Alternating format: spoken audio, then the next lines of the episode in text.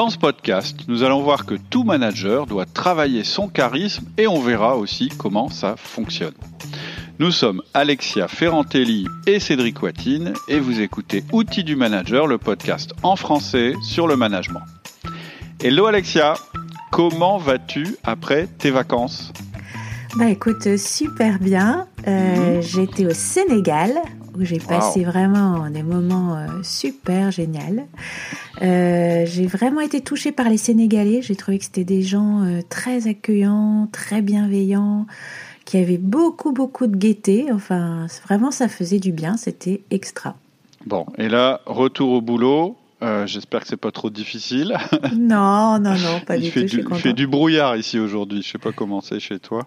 Bah, chez moi, il y a du soleil. Là, il fait beau. Ah, bon, bah, c'est bien. Enfin, en tout cas, on est content que tu reviennes. En tout cas, moi, je suis bien content. Je suppose que ceux qui nous écoutent aussi, parce qu'on s'ennuyait un petit peu de toi. Merci. Alors, donc dans ce podcast, tu nous expliques qu'un manager doit avoir du charisme pour réussir. Oui, et je vais vous expliquer pourquoi et je vais vous proposer une approche particulière, l'approche euh, d'outils du manager pour ce qui concerne le charisme. Tu nous donnes ton plan? Oui, en fait, il y aura quatre parties. Première partie, les trois erreurs classiques du manager quand il veut obtenir des résultats.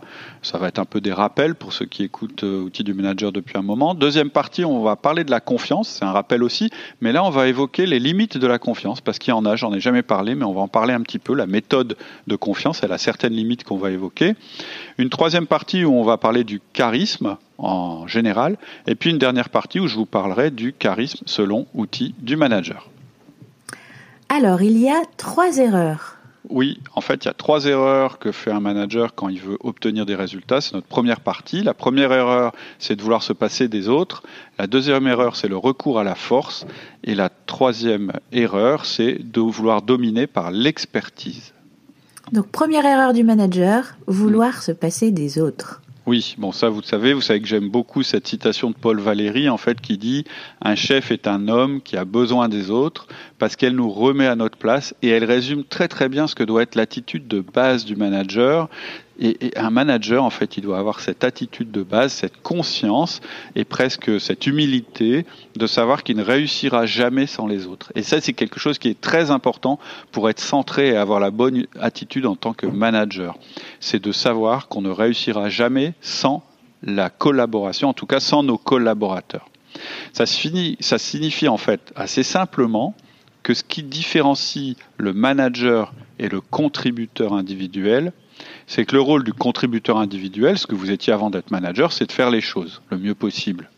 Alors que le rôle du manager, c'est de susciter l'action chez les autres.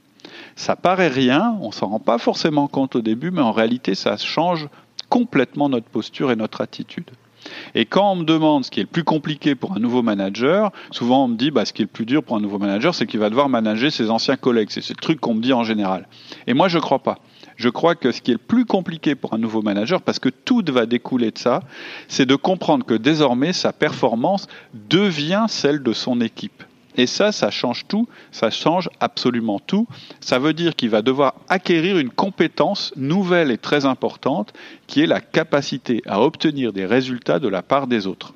Et donc c'est pour ça que je dis que la première erreur du manager, c'est de ne pas se rendre compte de ça et de continuer, comme il le faisait avant, à produire des résultats lui-même.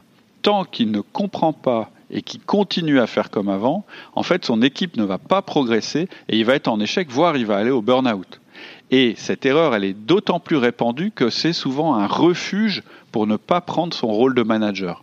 Ça, j'en parle pas mal. Quand vous devenez manager, votre ordre du jour, votre planning, votre agenda doivent changer parce qu'en fait, votre fonction vient de changer de manière drastique. Ça ne veut pas dire que vous n'avez pas toujours votre ancien rôle de contributeur individuel qui va continuer, mais en plus, vous avez un rôle de manager qui est totalement différent. Mais même une fois qu'on a compris ça, on ne pourra pas continuer comme avant. En fait, on, risque encore de faire deux erreurs graves. Et ce sont deux erreurs très répandues, et ce sont les deux erreurs en fait qui sont liées à la forme de pouvoir qu'on va utiliser pour obtenir des résultats de la part de nos collaborateurs. Alors du, du coup, euh, le premier, la première erreur que tu avais citée, c'était le recours à la force. Tout à fait. Donc en fait, il y a trois erreurs. Mais, mais voilà, l'erreur ensuite, une fois qu'on a compris qu'on n'allait plus tout faire nous-mêmes, l'erreur c'est de se dire, bah en fait j'ai l'autorité et donc je vais pouvoir forcer les gens. Et j'ai fait un article sur LinkedIn d'ailleurs qui a été pas mal apprécié et qui s'appelle Manager, vous n'avez pas le pouvoir, vous pouvez aller le voir sur LinkedIn. Alors si vous allez sur LinkedIn, n'allez pas sur la page outils du manager parce que franchement je m'en occupe pas. Allez sur ma sur, sur ma page à moi, c'est-à-dire Cédric Watine, euh, et vous allez trouver cet article qui s'appelle Manager, vous n'avez pas le pouvoir. et en fait, cet article Super article. Ouais, ça, il a bien, il a bien été, euh, il s'est pas mal diffusé. Et en fait, c'était pour moi un moyen de vous mettre en garde contre les dérives possibles quand on croit que parce qu'on a un titre, on peut tout obtenir des autres. En fait, un manager, c'est vrai qu'avec son titre et son statut, il a la possibilité d'utiliser la force ou la contrainte pour obtenir des résultats. Mais malheureusement ou heureusement, on sait que c'est pas du tout la forme de pouvoir qui fonctionne le mieux. Parce qu'en fait, la contrainte, c'est ce qui démotive vos collaborateurs. Et en fait, plus vous allez utiliser cette forme de pouvoir, plus vous allez démontrer que vous n'avez pas d'autre pouvoir. Et donc, plus vous allez vous décrédibiliser. En fait, vous allez dire en permanence à votre collaborateur, regardez, je suis tellement mauvais en influence, je suis tellement mauvais pour réussir à obtenir des choses de vous que je suis obligé de me raccrocher à ce petit pouvoir que l'entreprise m'a donné. Et donc, vous allez vous décrédibiliser. Et ce que je dis souvent, c'est que l'autorité, c'est un pouvoir qu'on doit utiliser le moins possible. C'est un peu comme la menace nucléaire. C'est-à-dire que mm. plus vous allez faire des démonstrations d'autorité, de statut, etc., moins on va vous croire. En fait, l'autorité, c'est le pouvoir qui s'use quand on s'en sert. Et j'en parle plus en détail dans le podcast sur les trois formes de pouvoir dans l'entreprise. Mais voilà, ce qu'il faut retenir, c'est que le recours à la force, souvent, c'est le deuxième pouvoir qu'on prend. C'est le premier pouvoir qu'on croit devoir prendre une fois qu'on a compris que bah, il fallait qu'on suscite l'action chez les autres. Oui. Et alors, euh, il y a une troisième erreur mmh. qui est euh, d'essayer de dominer par l'expertise. Oui, ça c'est l'autre forme de pouvoir qu'on utilise le je dirais, euh, le plus qu'on croit devoir utiliser. Il y a l'autorité pour certains, puis pour d'autres, c'est l'expertise. C'est-à-dire que c'est quoi l'expertise?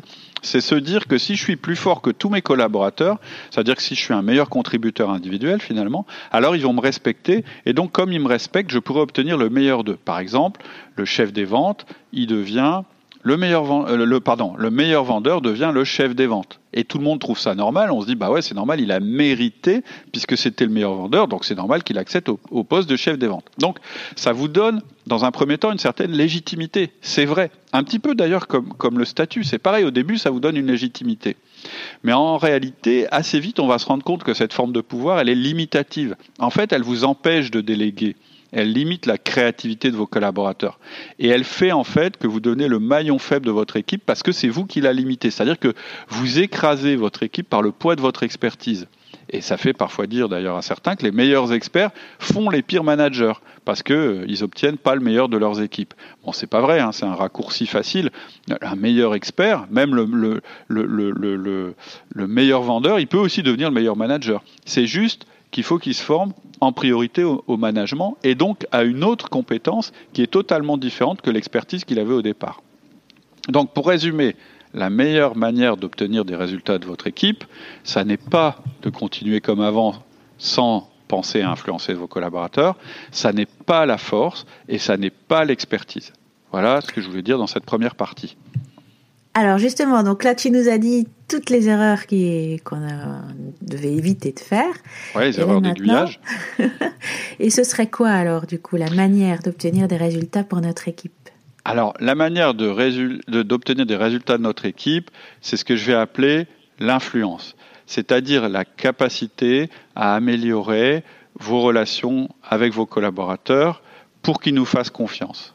Et donc, si on réussit ça, on va naturellement fidéliser nos collaborateurs, mais aussi les rendre autonomes et créatifs, tout en étant capable d'influencer le sens de leurs actions. C'est-à-dire, à travers l'influence, à travers la, la, confiance, on va pouvoir développer tout ça. Et au final, cette confiance qu'on va créer, elle est moins coûteuse que le contrôle et elle rapporte plus. Et c'est vraiment ce qu'on défend depuis toujours, ces outils du manager on vous fournit tous les outils nécessaires au développement de la confiance dans vos équipes afin de les influencer au mieux. Parce que la confiance, c'est le mode d'influence du long terme. Tu peux euh, rappeler peut-être euh, la distinction euh, que tu fais entre influencer et manipuler, parce que je trouve que c'est important, ah parce que ça, peut un peu rebuter cette idée d'influencer ses collaborateurs. Tout à fait. En, fait, le fait que vous deviez influencer vos collaborateurs, c'est une évidence. Vous êtes manager, vous êtes là pour qu'ils fassent certaines actions, donc vous devez avoir une influence sur eux. Hein. C'est tout simplement ce que je veux dire. Maintenant, la manipulation, c'est autre chose. La manipulation, c'est essayer d'emmener des. C'est tromper les gens. C'est-à-dire que la manipulation, c'est faire comme si on avait la confiance de l'autre, mais en réalité ne pas lui dire où on veut l'emmener. C'est-à-dire ne pas lui donner la finalité de nos actions. Hmm. Et ça, je dis, ça fonctionne pas. C'est un peu un pistolet à un coup. C'est-à-dire que vous pouvez tromper une personne une fois, mais la prochaine fois, elle vous verra arriver. Or, en management, on vise le long terme. Après, il y a des gens qui sont de très très bons manipulateurs et qui vont développer une emprise qui peut être de plus long terme, mais encore une fois, ils vont pas obtenir le mieux des gens parce qu'en fait, ils vont les tromper. Et quelqu'un qui n'est pas dans sa zone, je dirais, de confiance, de confort, de compétence, etc., de tout ou, qui n'a pas envie de se dépasser, qui est qui est contraint par l'extérieur de se dépasser, même si c'est une emprise, il va être moins bon que quelqu'un qui travaille réellement en confiance. Et puis, mmh. derrière, évidemment, il y a la question de l'éthique. Hein. Euh, oui, ça ne euh, correspond pas du tout à l'éthique euh, prônée par euh, outil du manager. Pas du tout. Et de toute façon, pourquoi on irait chercher quelque chose qui est non éthique alors qu'on peut obtenir de meilleurs résultats, plus durables, etc., en ayant de l'éthique? Ce serait débile. Hmm. Et alors, comment développer justement la confiance qui va permettre de pouvoir exercer cette influence? Bah, on vous a donné pas mal d'outils, mais en gros, en résumé, c'est en passant du temps avec nos collaborateurs.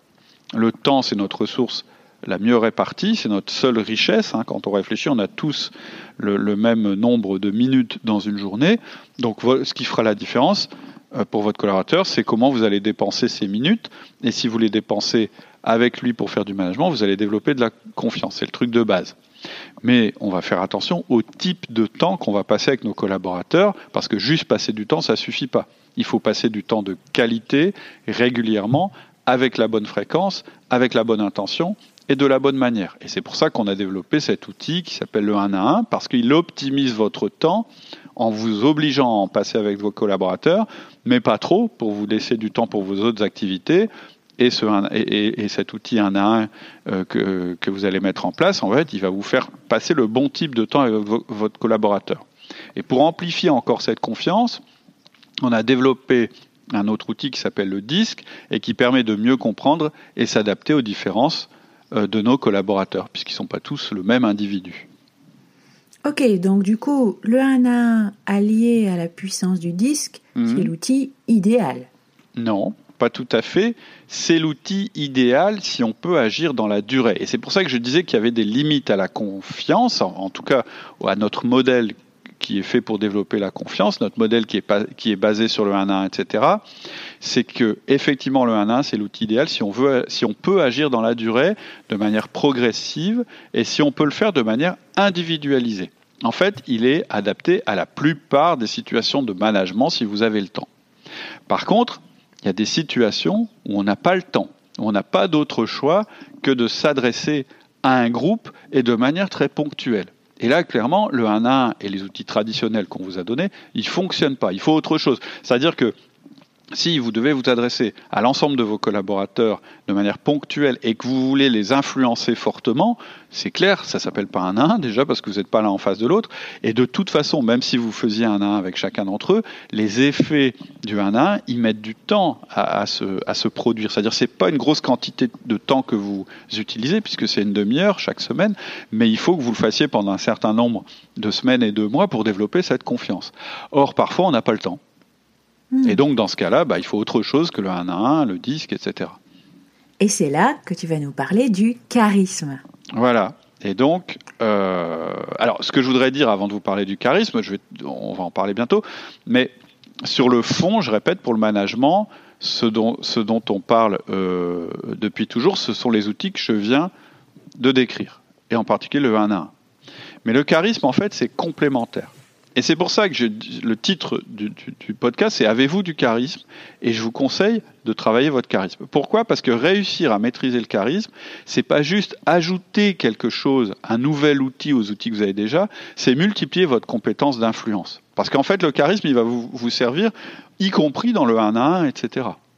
On va hmm. voir euh, que le charisme, il peut, il peut avoir différentes, il peut, il peut avoir différents, comment, différentes utilisations et surtout se manifester à différentes occasions. D'accord. Mais euh, c'est quoi, en fait, le charisme, finalement, concrètement? Bah, En fait, il y a plein de définitions du charisme, mais, mais moi, je ne sais pas si vous avez déjà eu cette expérience.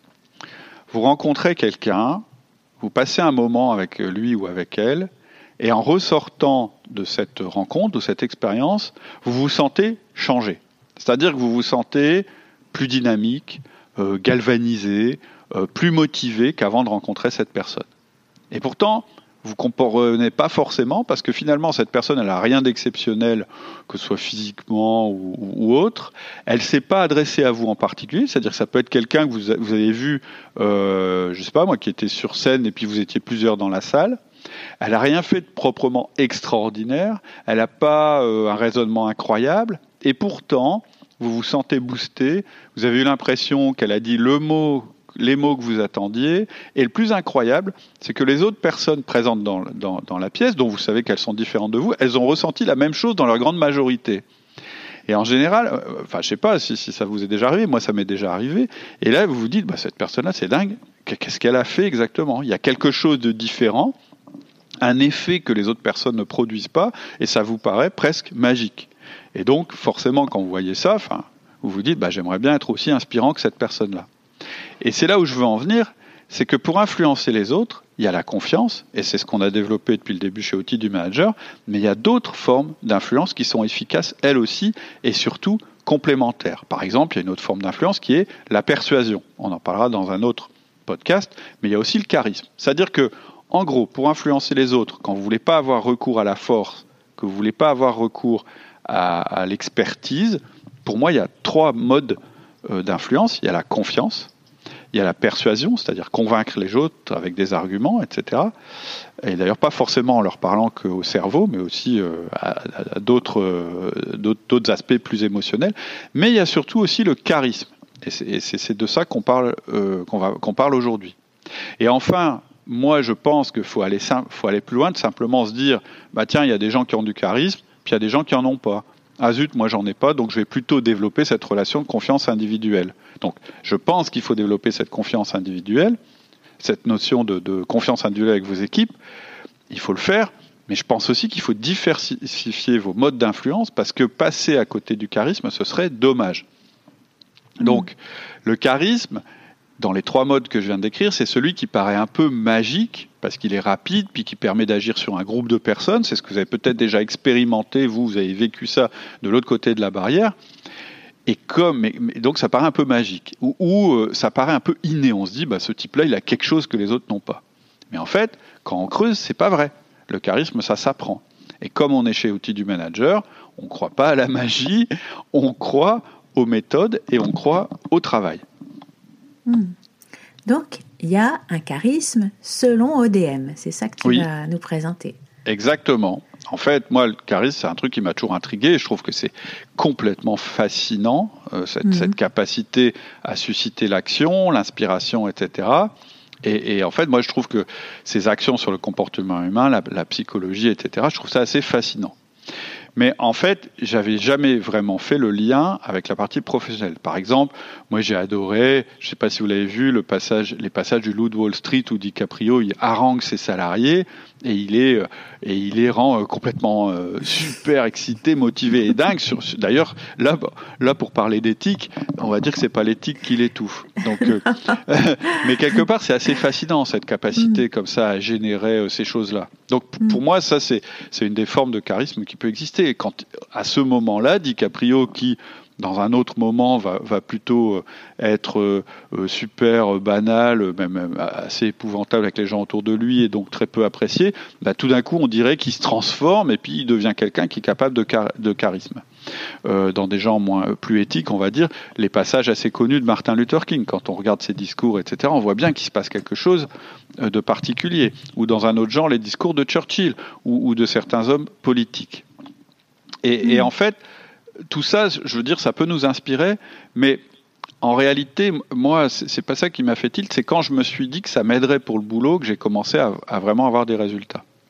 Et quand j'ai commencé vraiment à regarder, à lire pas mal de trucs, euh, voir comment ça, ça, fonctionnait, etc., je me suis rendu compte que 90% de ce qu'on nous dit sur le charisme, en fait, ça nous sert à rien. En fait, ça nous sert à rien parce que c'est pas activable, c'est pas utilisable. Vous pouvez regarder DiCaprio, écouter Churchill tant que vous voulez, ça va peut-être vous booster vous, c'est-à-dire parce qu'en fait, ce genre de choses, quand on y assiste, même si on n'est pas réellement dans la salle, ça nous booste bizarrement. Mais si vous, si vous regardez ça, puis que tout de suite après, vous allez dans votre boîte et, vous essayez de faire la même chose, euh, bon, bref, moi, je vous garantis pas le résultat. je suis pas sûr que ça va marcher super bien. Vous pouvez essayer. Ça, ça pourrait être un contre-exemple de Ah, j'ai essayé d'avoir du charisme et j'ai raté. Et mmh. donc, c'est pour ça que j'ai créé, en fait, ce que j'appelle le charisme efficace. C'est l'objet de la nouvelle formation qu'on sort là euh, aujourd'hui, euh, parce que moi, mon idée, ça a été plutôt de faire quelque chose qui soit activable et qui soit accessible à n'importe qui. Et donc, sur quoi je me suis appuyé? En fait, je me suis rendu compte euh, de plusieurs choses. La première chose, c'est que le charisme, ça n'a rien d'inné. C'est vraiment une compétence totalement apprenable, je ne sais pas comment on dit, que l'on puisse apprendre, et qui est totalement apprise. Mm. Ensuite, la deuxième chose dont je me suis rendu compte, c'est qu'il existe plusieurs formes de, charisme. En réalité, il n'y a pas qu'une forme de charisme, et donc ça veut dire qu'il y a quatre formes de charisme, hein. il y a forcément une des quatre formes qui est plus accessible à chacun d'entre nous. Ça fait un peu penser au disque d'ailleurs. Hein. Mm. Ensuite, c'est que le charisme, il fonctionne plus ou moins bien selon les circonstances. C'est-à-dire que on a une forme de charisme qui est plus facile pour nous, qui est naturelle, et on s'en rend peut-être pas compte. C'est-à-dire que par moment, on fait preuve de charisme, euh, mais voilà, on se dit bah tiens, ça c'est marrant. Aujourd'hui, j'ai plus convaincu que les gens que la dernière fois. Ce qu'on se rend pas compte, c'est que le charisme, en fait, c'est la conjonction de différentes choses. C'est la conjonction de savoir utiliser une certaine forme de charisme et que ce soit adapté à la situation présente. Et puis derrière, il faut aussi qu'il y, ait une intention. Donc l'autre chose dont je me suis rendu compte, c'est que vous n'aurez aucun charisme si vous n'avez pas de message à porter. Ensuite, ce dont je me suis rendu compte aussi, c'est que vous n'aurez aucun charisme si vous mentez ou si vous ne croyez pas à ce que vous dites, à moins d'être extrêmement entraîné, fort, etc. Mais en général, même des gens qui sont extrêmement entraînés, si la situation se prolonge, on va voir en réalité qu'il y a quelque chose qui ne fonctionne pas dans leur manière de s'exprimer. On va voir qu'il y a un truc qui cloche. Et donc, le plus simple, quand on veut avoir du charisme, c'est de croire dans ce qu'on dit. Et enfin, dernière chose, qui est très importante et qu'il faut vraiment comprendre, c'est que vous ne pouvez pas être charismatique en permanence parce que personne ne l'est. Pourquoi? Parce que le charisme, c'est ce que je dis, c'est un événement, c'est un moment particulier. C'est-à-dire que la personne qui vous a impressionné, celle dont on parlait tout à l'heure, si vous la voyez dans une autre situation, dans le quotidien, euh, vous allez être euh, un petit peu déçu. En général, euh, on, se rend compte, bah non, en fait, il n'est pas aussi charismatique que ça. Et donc, ce que vous pouvez faire, et c'est à ça qu'il faut s'entraîner, c'est de créer des moments charismatiques quand vous en avez besoin. Et donc, à partir du moment où j'ai intégré ces grandes idées sur le charisme que je viens de lister, en fait, le charisme est devenu quelque chose de beaucoup moins magique et de beaucoup plus actionnable.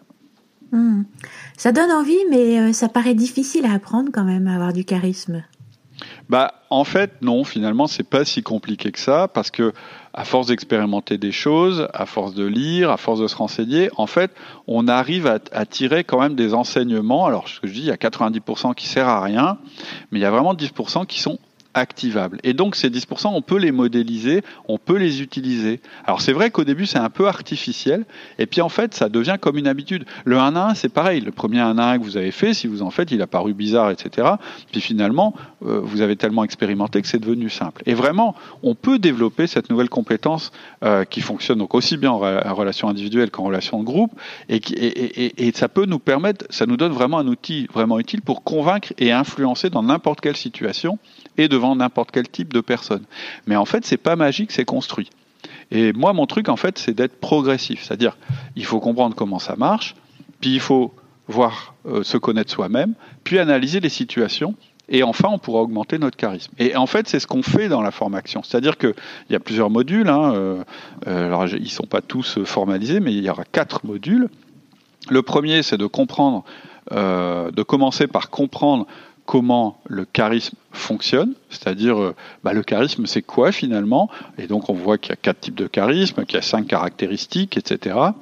Ensuite, euh, ce qu'il faut faire c'est déterminer notre charisme de base, euh, pour, pour, nous comprendre soi-même, déjà voir dans quelle situation notre charisme de base est adapté, c'est bien de le savoir, et voir dans quelle situation on aura besoin de développer un autre charisme. Et là, on pourra augmenter notre champ charismatique, c'est-à-dire en partant de notre style de base, se dire bah, vers quel style je peux facilement me développer, et une fois qu'on aura réussi à l'élargir un peu vers les styles qu'on comprend, euh, l'élargir encore plus vers des styles qui sont peut-être un peu moins accessibles. Parce que les gens qui ont beaucoup de charisme, en réalité, ce qu'il est euh, c'est leur point commun. Ceux qui sortent du lot, c'est vraiment ceux qui ont le plus grand champ charismatique. Et en fait, c'est des gens qui font des choses qui ne sont pas tout à fait naturelles. Par exemple, euh, c'est quelqu'un qui a une très grande autorité. L'autorité, c'est une forme de charisme assez, euh, enfin, c'est celle à laquelle on pense souvent quand on voit quelqu'un qui a du charisme, on se dit, bah, il a beaucoup d'autorité ou il est visionnaire. C'est les deux trucs. En réalité, il y a d'autres styles. Mais quelqu'un qui a une grande autorité, qui est un peu sur un piédestal, si tout d'un coup il devient bienveillant et qui fait preuve de chaleur humaine, c'est là qu'il a le plus de charisme. Donc en fait, on voit que le charisme, c'est un petit peu manier des choses qui sont contradictoires. Et c'est ça qu'on va apprendre dans la formation et, qui va nous permettre de réussir à adapter notre style de charisme en fonction de la situation. Hmm. Et comment ça marche alors concrètement? Bah, En fait, premier module, je vous explique les composantes du charisme, les types de charisme, et c'est-à-dire que je rationalise le phénomène. En fait, je déconstruis ce que c'est que le charisme. Et ça, c'est important. Ce que je vous explique aussi, c'est que ça va être plus simple de le faire sans mentir. C'est-à-dire que ce que je vous explique dans la première partie, c'est que pour pouvoir agir sur votre vitrine, c'est-à-dire le charisme, il va falloir agir sur votre arrière-boutique, c'est-à-dire ce que vous avez en stock. C'est la hmm. première partie, déjà pour comprendre comment ça marche. Ensuite, dans la deuxième partie, on va utiliser notre profil disque pour comprendre à quel style de charisme on correspond le plus. Et c'est pour ça que dans le prix de la formation, j'ai déduit le prix d'un test disque, parce que je pense que c'est important que vous connaissiez votre profil disque pour faire cette formation. C'est pas obligatoire, mais c'est important. Et puis ceux qui ont déjà, qui connaissent déjà leur, leur, test disque, bah, ils vont économiser le prix de, le prix de la, de, du test disque. Mais voilà, la, formation, euh, j'ai déjà déduit le prix du test parce que ça, pour moi, c'est nécessaire de faire ce test. Du coup, comme vous aurez votre profil disque et que je vais faire le lien avec les différents types de charisme, vous allez comprendre que vous maîtrisez déjà une partie du charisme. Même si vous l'avez jamais réellement fait, vous allez vous rendre compte que dans certaines situations, vous êtes déjà très convaincant. Et ça, quelque part, ça va vous centrer et ça va vous donner de la présence. Ensuite, dans le module suivant, on va voir que bah, ça suffit pas. Il faut maintenant qu'on donne un but à notre charisme. Alors, moi, je pensais que charisme, une des origines étymologiques, c'était aussi la même que chariot, etc. Je pensais que le charisme, c'était quelque chose qui nous emmenait quelque part, manque de bol. C'est pas le cas. Mais c'est pas grave. Le charisme, c'est, il faut qu'il soit orienté. Et parce qu'on est dans l'outil du manager. Donc, on va travailler là-dessus. On va se dire, dans le troisième module, bon, c'est quoi mon but? Pourquoi je veux influencer les autres, en fait? Moi, je veux pas des gens qui prennent cette formation en disant, je veux juste avoir plus de charisme et devenir magique. Non pourquoi vous le faites, c'est important. Donc on va le travailler et on va voir qu'on peut catégoriser les circonstances du charisme. C'est-à-dire qu'on va partir de votre but général, dire bon bah pourquoi je dois influencer les gens? Ensuite, on va voir à quelle occasion vous allez pouvoir les influencer. Et là, on va tirer six buts possibles, ou cinq ou six buts, je ne sais plus, je crois que c'est six, du genre on peut vouloir réconforter les gens, on, on peut vouloir donner du courage aux gens, on peut vouloir galvaniser les gens, on peut vouloir aller à la guerre, etc., etc. Ça dépend de ce que vous allez faire. Donc là, vous allez créer votre message et vous allez voir comment l'habiter.